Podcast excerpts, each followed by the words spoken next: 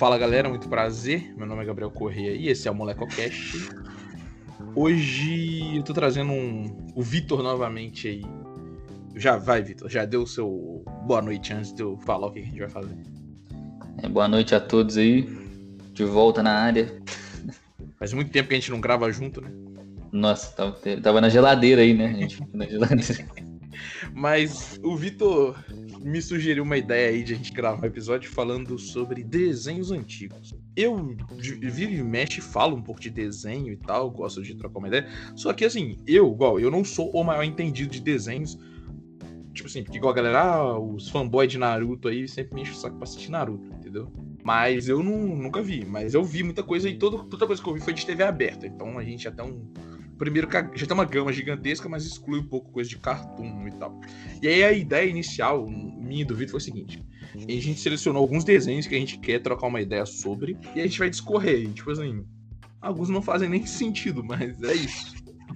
Então, Vitor, é. Vou deixar você começar. Que desenho que você trouxe pra gente discutir aí, primeiramente? É, então, o primeiro que eu trouxe é um desenho com uma mensagem muito boa, né, que é o, o clássico. Esse passava no SBT, que é o Corrida Maluca. Esse, esse assisti muito e era e assim era um eu assim eu disse um desenho com uma mensagem muito boa porque ele já logo cedo ensinava para as crianças sobre o que sobre a autossabotagem né que é tudo tudo nesse desenho gira em torno de Dick Vigarista que um episódio de 10 minutos. Durante 8 minutos ele liderava a corrida, só que na, no seu, é, na sua ganância de destruir os outros, ele acabava perdendo no final. Então, assim, se ele tivesse focado o principal objetivo dele, que era vencer, teria, não teria desenho. Vamos trazer um ponto aqui. Ele era um dos melhores carros, entendeu? Ele é, poderia ele... ter ganhado na pista. Mas ele, ele era... meter o tapetão e aí sempre dava errado. Exatamente. Então, ele. É, você falou um dos melhores carros, eu, eu digo mais, eu vou além. Ele era um dos poucos que de fato era um carro, né? Porque.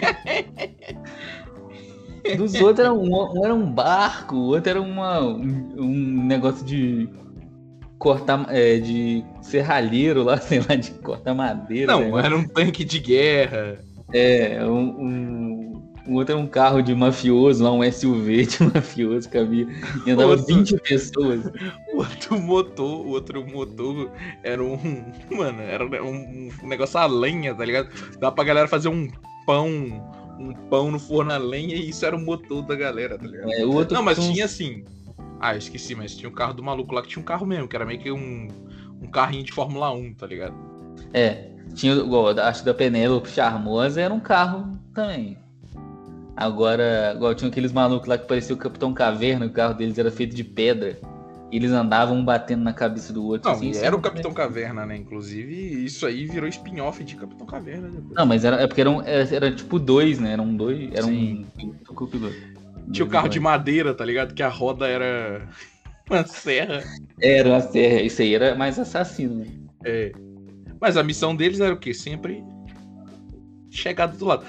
Você pode ver como o Dick Vigarista ele não pensava direito, que é o seguinte: para ele fazer uma ali uma negócio ali atrapalhar a galera, ele ele que que ele fazia? Ele andava, ele passava você. Aí ele tentava te atrapalhar e perdia tempo tentando te atrapalhar. Enquanto se ele tivesse corrido, ele teria ganho, entendeu? Sim. Mas aí, como você disse, não teria desenho. É, autossabotagem aí botando. prejudica. Sabe? E aí o fiel escudeiro do Dick Vigarista é o Muttley. Tem a risada. um clássico, isso aí marcou uma geração, né? Sim. O Muttley, depois que. O Vigarista e o Muttley, eles eram tão os personagens principais aí, pra você ver como é que vilão vale mais do que mocinho. Que eles ganharam um spin-off depois que era um desenho onde que era o Pegue o Pombo. É, o desenho de nome Pegue o Pombo. Exatamente. No Brasil. E surgiu o bordão Muttley faça, faça alguma coisa. coisa. Que era. Pegue o pombo, pegue o pombo, pegue o pombo, pegue pombo. Agora. Ele, ele tinha um sotaque meio francês, né? Sim. Nesse desenho. É. Pega o Prendam, segurem, agarrem, capturem. Mas igual, eu vou falar, eu quero falar sobre o preferido, mas o meu preferido sempre era o, o, carro do professor lá que virava tudo, tá ligado? Virava, porque os carros são como as lanchas, foi criado por causa desse carro. Porque do nada o carro dele virava um barco, tá ligado? É, não sei se eu tenho um favorito não, mas é. É, tipo assim, o que vale pro amigo ouvinte millennial que nunca viu, geração Z, na verdade, porque eu sou millennial, é que, tipo assim, todo mundo ganhava, menos o Dick Vigarista. Esse é o ponto, tá ligado? O desenho era todo sobre isso, né? Sobre ele quase ganhar, mas aí ele perde. É a analogia com a vida, né? aqui, ó, inclusive aqui, ó. ó eu tô no, no Wikipedia nesse negócio, né? Vitórias. A máquina do mal de Dick Vigarista e Muttley. Nenhuma. Dick chegou a vencer a corrida da Cidade Fantasma, mas foi desclassificado pelos juízes por ter trapaceado na chegada.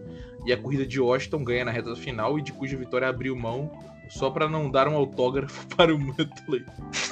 mas, mas aí o resto, as vitórias são equiparadas. Então, ó, os irmãos Rocha, três vitórias.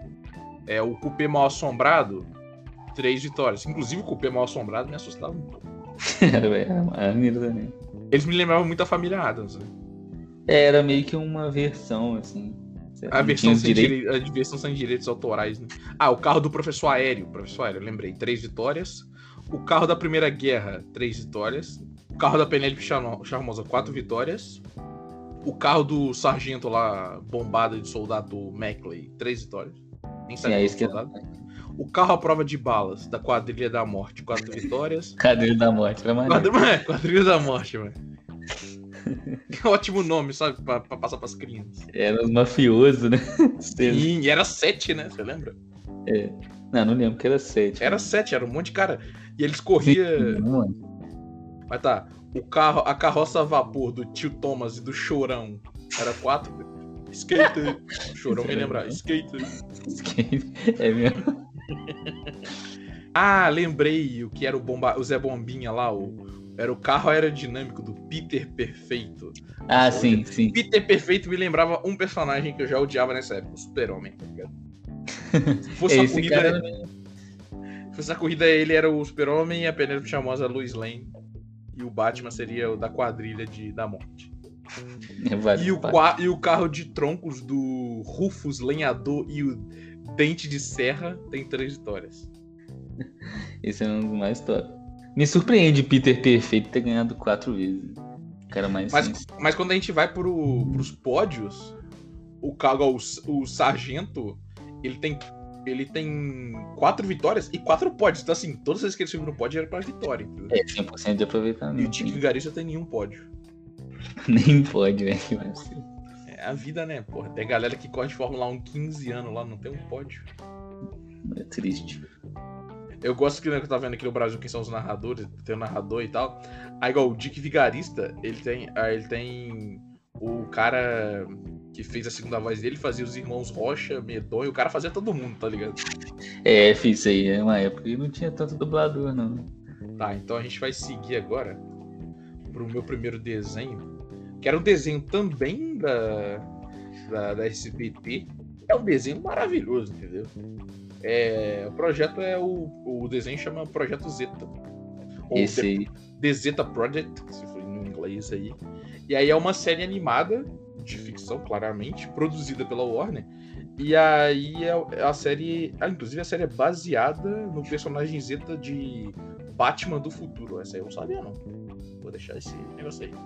Mas a, a principal história é o Zeta, que é um robô humanoide projetado para realizar assassino, assassinatos secretos em nome da NSA, que, que inclusive pode estar escutando ou não a gente agora, mas é. Um abraço. Não, não, eles não, não, é mentira, eu me equivoquei. A NSA escuta o americano que pode estar me ouvindo agora. Mas quem, quem escutaria a gente seria a CIA. Eu aprendi é, isso vendo série policial que é, é dentro FBI, fora CIA, na hora de hackear, dentro NSA e fora CIA. Não, Mas, no entanto, o Zeta descobre que um de seus alvos é um inocente e ele experimenta uma espécie de crise existencial, lembrando que ele é a porra de um robô. E ele também com a bondade.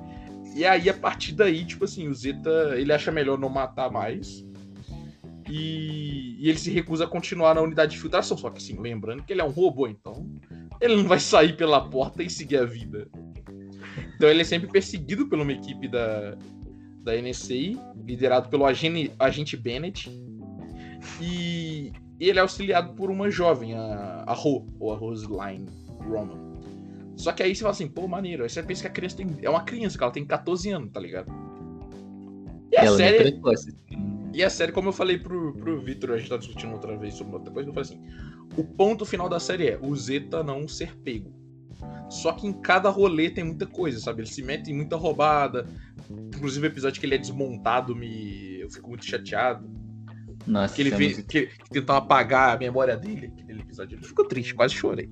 Eu lembro que tinha um, um inimigo dele também, né? Que é tipo uma versão melhorada Sim, dele. Sim, sempre tem, né? Pô, tipo, tem que ter o, a sua versão 2.1 ali. É. Aí, nossa, era maneiro. Mas essa parada dele ficar fugindo, eu lembro que eu achava ma- maneiraço que ele abria, que ele tinha o, o peitoral dele abria, assim, saiu um montão de coisa. Arma. Qualquer Sim. coisa que ele precisasse, né? Pro, pro efeito do roteiro ali sair. É, um dia que ele precisou. Dia que ele precisou. Negócio, ele tinha uma arma de. de um mini maçarico com um gás ilimitado. no dedo, assim, né? Ele abriu o dedinho. Mas eu lembro que dos personagens, né? Tipo, a Ro, claramente, porra, é o destaque, né? Porque é o ser humano ali. Mas eu lembro do. Você lembra do Agente West, que era um- aquele maluco do cabelinho ruivo, incompetente pra cair, só fazia merda. Toda vez que ele tentava acertar, ele errava. Eu falava, porra. Deixa eu ver aqui, eu não, não lembro de cabeça, não. Ah, lembra? Ele era mó, mó trapalhão, né? Lembra? Sim. E aí tinha a gente. Lee, que ao contrário dele era. Era a gente que tava sempre tentando se provar ali a melhor, tá ligado? Ele era. E Ela era muito boa. A Ro, ela é uma órfã, né? Que se junta ao Zeta em busca pra provar sua inocência. E aí, tipo assim, ela meio que era uma irmã mais velha do Zeta. Isso era engraçado, porque ela era uma adolescente. Porque assim, vocês, vocês lembram? Assim, A gente já. A gente, você pode pensar assim, se você é solto no mundo do nada, você não conhece nada. Esse era o Zeta, tá ligado? Então, tipo assim. Ele era como uma criança. Uhum. Inclusive tem um episódio que ele vira criança, não tem? Acho Eu lembro sim. disso. Eu lembro disso. Nessa é... Nossa, marcou muito esse desenho. Assisti direto. Cara, eu via muito isso, mano. No bom que eles tacavam desenho, qualquer desenho, qualquer dia, foda-se. Qualquer hora também, às vezes do nada mudava o horário do desenho. Ah, inclusive aí eu trazer informação pro amigo ouvinte, que é o Zeta, ele aparece pela primeira vez no episódio 33 de Batman do Futuro. E o nome do episódio é Zeta. Chique. Maneiro. Você quer trazer mais um desenho pra gente discutir? Quero, pô. É... Eu trouxe aqui um. Esse da, agora da Globo, né? TV Globinho. Finada. É um dos melhores que passou, que foi As Aventuras de Jack Chan. Bom, hein? Que esse, nossa, esse era sinistríssimo, porque O Mobu Gaiden. como o fez de tal, e tinha aí a apresentação, a abertura desse desenho, assim, era muito boa, que ia atualizando de acordo com, com, as, com as temporadas, assim, então assim, no início, pra- no final, no início ou no final da apresentação, não lembro, que ele dá um soco em, num cara grandão, assim, e esse Sim. cara grandão, tinha o Toru, né, o Toru, ele vira do bem depois, aí no Já início o chamado Toru. de Toru já na infância. É, mas aí tinha, aí tinha assim, aí tinha a primeira temporada, né, que era os talismãs, que aí foi quan- quando a gente teve o nosso primeiro contato com o zodíaco chinês. É, na é época o- a gente já tava sendo doutrinado o zodi- zodíaco chinês É, já tava saber. preparando aí a ascendência econômica da China desde, desde você, acha que, você acha que o coreano com o K-pop fez esse trabalho? A China tava muito É. antes, tá ligado? Nossa. Aí tinha lá o- os talismãs, nossa, os talismãs era tudo muito maneiro. Eu lembro que assim, eu achava estranhíssimo, porque no início assim, não sabia que era que era zodíaco chinês, né? Eu falei, meu, mano, por que, que tem um talismã do porco? por que, que eles escolheram esse animal pra fazer? Tanto animal pra você poder escolher. Era um porco. Eu lembro que era maneiro que, assim, especificamente do porco, tinha é, o talismã do galo também, né? Que é outro Não, animal. pera aí, vale explicar o que é o talismã e o que, que ele fazia. Ah, é, tem, assim, cada talismã tinha um poder. É... Não, não, não vou lembrar qual, qual era o de cada, mas. Ah, eu, eu olho isso. Ah, olha aí então. Fui pesquisar talismã no Google, apareceu a música do Leandro Leonardo. Meu Deus. Talismãs de Shendu. Aí tem o talismã do tigre, que é o. Aí era relacionado ao Yin Yang, né? Que aí dava, tipo, você- pessoa que pegasse no talismã. É, Pera aí, rapidinho. Para disclaimer. Porra. Tinha um talismã que a gente vai falar que todos nós achávamos que era um talismã mó merda, que seu poder era sair do corpo. É projeção astral, né? Qual que é o, é o do macaco? É, é, o talismã do tigre, que era do Yin Yang. Então, assim, qualquer um que pegava o talismã, criava, não só criava o seu uma cópia sua maligna, mas você ficava bonzinho também. Então é como se dividisse as pessoas em dois, né? Tem o talismã do coelho, que é, dava velocidade. Não, vale o disclaimer de falar onde que ele foi encontrado. Porque na série ele é encontrado dentro de uma torta numa competição de comer no Texas, tá ligado? Porque o Jack Chan viajava o mundo tentando encontrar o talismã, pelo menos na primeira é. temporada. É, eu não lembro como é que ele encontrava, que depois tem um dispositivo que ele usa lá, mas enfim. É, tem o talismã do dragão, que é soltar fogo. Que aí, esse é um dos primeiros, né? É, até que no, nos primeiros episódios, ele andando dentro de um vulcão lá, é procurando. Foi encontrado dentro do Monte Vesúvio na Itália. É. Eu vou é, trazer o talismã do coelho aqui, na ordem. É o, é o talismã da alta velocidade é quem possui. E na série ele foi encontrado no casco onde a tartaruga na ilha Galápagos. E esse eu acho muito foda, porque a tartaruga corria pra caralho, a galera, é. dia, e ela tinha no casco uma abertura que cabia o talismã, tá ligado? Era muito doido. Aí tem do dragão. Ah, e, vale, vale o disclaimer que se combinado com o talismã do galo, ele dá o poder de voar, o talismã do coelho. Mas vai, continua aí. Não lembrava disso de. Porra, eu tô, eu, claramente eu tô lendo, porque eu não lembro isso de cabeça, né? Não, é, então é, mas eu não lembro. Talismã do dragão, talismã da cobra, que esse eu não lembro. Da invisibilidade. Ah, Talismã do cavalo, poder de cura. Carneiro era o poder. É... Ah, o carneiro que é, é o, o carneiro do negócio astral. É, meio inútil mesmo. É, o do macaco é pelão demais, que é transformar em qualquer animal. Sim. Dizia eu pensar o nome. Ah, o do galo é levitação. Ah, tá. Ele só levita. Ah, é só, ele flutua, né? Aí, ah, junto com o do coelho, você sai voando por aí. O talismã do cão, que dá imortalidade, cara. Meio desbalanceado, né? Um projeção astral, o outro é imortalidade. Talismã do porco, que dá o poder de lançar raios de calor pelos olhos. Já tinha o fogo e já tinha os negócios. É o talismã do rato, que dá vida a objetos animados. Nas...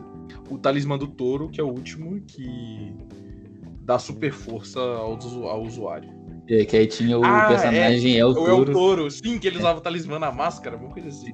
Aí ele, aí ele tinha insegurança de usar, de lutar sem o talismã, né? Aí ele aprende que a força vem de dentro. E depois ele apanha. Toma uma costa. É, aí tem essa, essa, aí depois tem a saga dos animais nobres, que é quando os animais, os, os animais dos, dos talismãs ganham poderes dos talismãs. Que eu lembro que isso marcou bastante na série, que é no episódio o galo e o porco aparecem junto no mesmo episódio, que é o galo em cima do porco, levitando por aí, tacando assim, eu acho que o mais importante disso aqui a gente não falou, tá ligado? Porque a série chama em inglês The Amazing Chan and the Chan Clan, mas no Brasil é só As Aventuras de Jack Chan. Sim. E que é com Jack Chan, tá ligado? Novamente o que? A China mostrando Sim, é. que cantar musiquinha de K-pop não faz a galera comprar coisa de você. Negócio é Desenho é que faz. É. Exatamente. Eles lavam sua, sua mente desde criança. Mas aí tinha assim. É, vamos lá, né? Eu tava vendo outro desenho, por isso que não faz sentido a parte que eu falei. ah, isso é um desenho americano, né? Pra variar. Mas cultura chinesa. O erro dos Estados Unidos foi aí. É, foi da espaço, né? Já era. Agora. Mas o nome dele em americano é Jack Chan Adventures. Não tão bom quanto o desenho que eu falei errado. Mas... no Brasil, as aventuras de Jack Chan. E, tipo assim, aí falando dos personagens, né? Tinha o. O Jack Chan. E aí, muito doido você ter um artista famoso dando. Dando cara a um desenho, tá ligado? Sim. E ele era um arqueólogo amador e um expert em artes marciais, né? Como todo mundo que nasce na China. Ah, eu lembrei de uma coisa muito interessante. Que ele faz parte da seção 13, você lembra? É, Era meio que a polícia deles. Sim, era tipo uma organização secreta. É, então, eles estavam impedindo que a mão negra. É, que era aí, era. A, a organização negra... do mal lá, né? É... Comandado por dragão Shendo. Era, ah, não, o dragão era. Não lembro. Como é, quem que era? E aí tem, tem. Eu não lembro qual episódio, mas aí a, a sobrinha dele, a, a Jade, aparece. E o principal, um dos mais carismáticas, é o tio dele, né? É, esse aí, né, ele foi imortalizado, esse cara aí.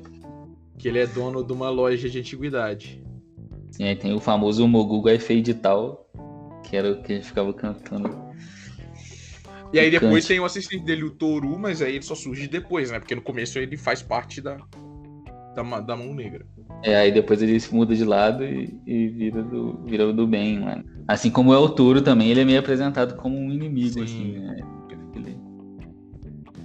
Mas, pô, a, a, eu lembro que as lutas, quando ele estava com, com, com quase todos os talismãs, era foda, tá ligado?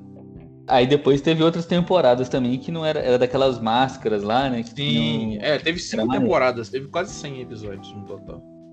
Era maneiro que tinha assim, aqueles eram tipo uns ninjinha pro Jack Chan bater, né? Não parecia que ele tá batendo em pessoas, né? Eram uns ninjinha feitos de sombra, assim. Sim. Aí ele. Aí, nessas outras temporadas, tinham variações desse ninjinha que era. Que aí eram mais fortes, assim, era bem. Era, achava maneiraço, isso achava muito doido. É, esse desenho também. Esse desenho era um desenho. Era o desenho da, da desenho TV Globinho, né? Sim, era da Globo, sim. Muito bom. Eu acho que era isso de. Pra, pra, pra nosso episódio piloto, esses três aí, eu tenho alguns aqui. Inclusive, quando a gente for gravar de novo, ó, os meus dois estão separados aqui. É. A Caverna do Dragão. É, esse é bom. E as Trigêmeas. E aí, que aí já é TV futura. Sim. Nas, as Trigêmeas era muito foda. Era sim, muito sim, sim. Somos trigêmeas. Esse desenho do Futura tinha é, Sago, a gatinha siamesa. É. Madeline. A Madeline.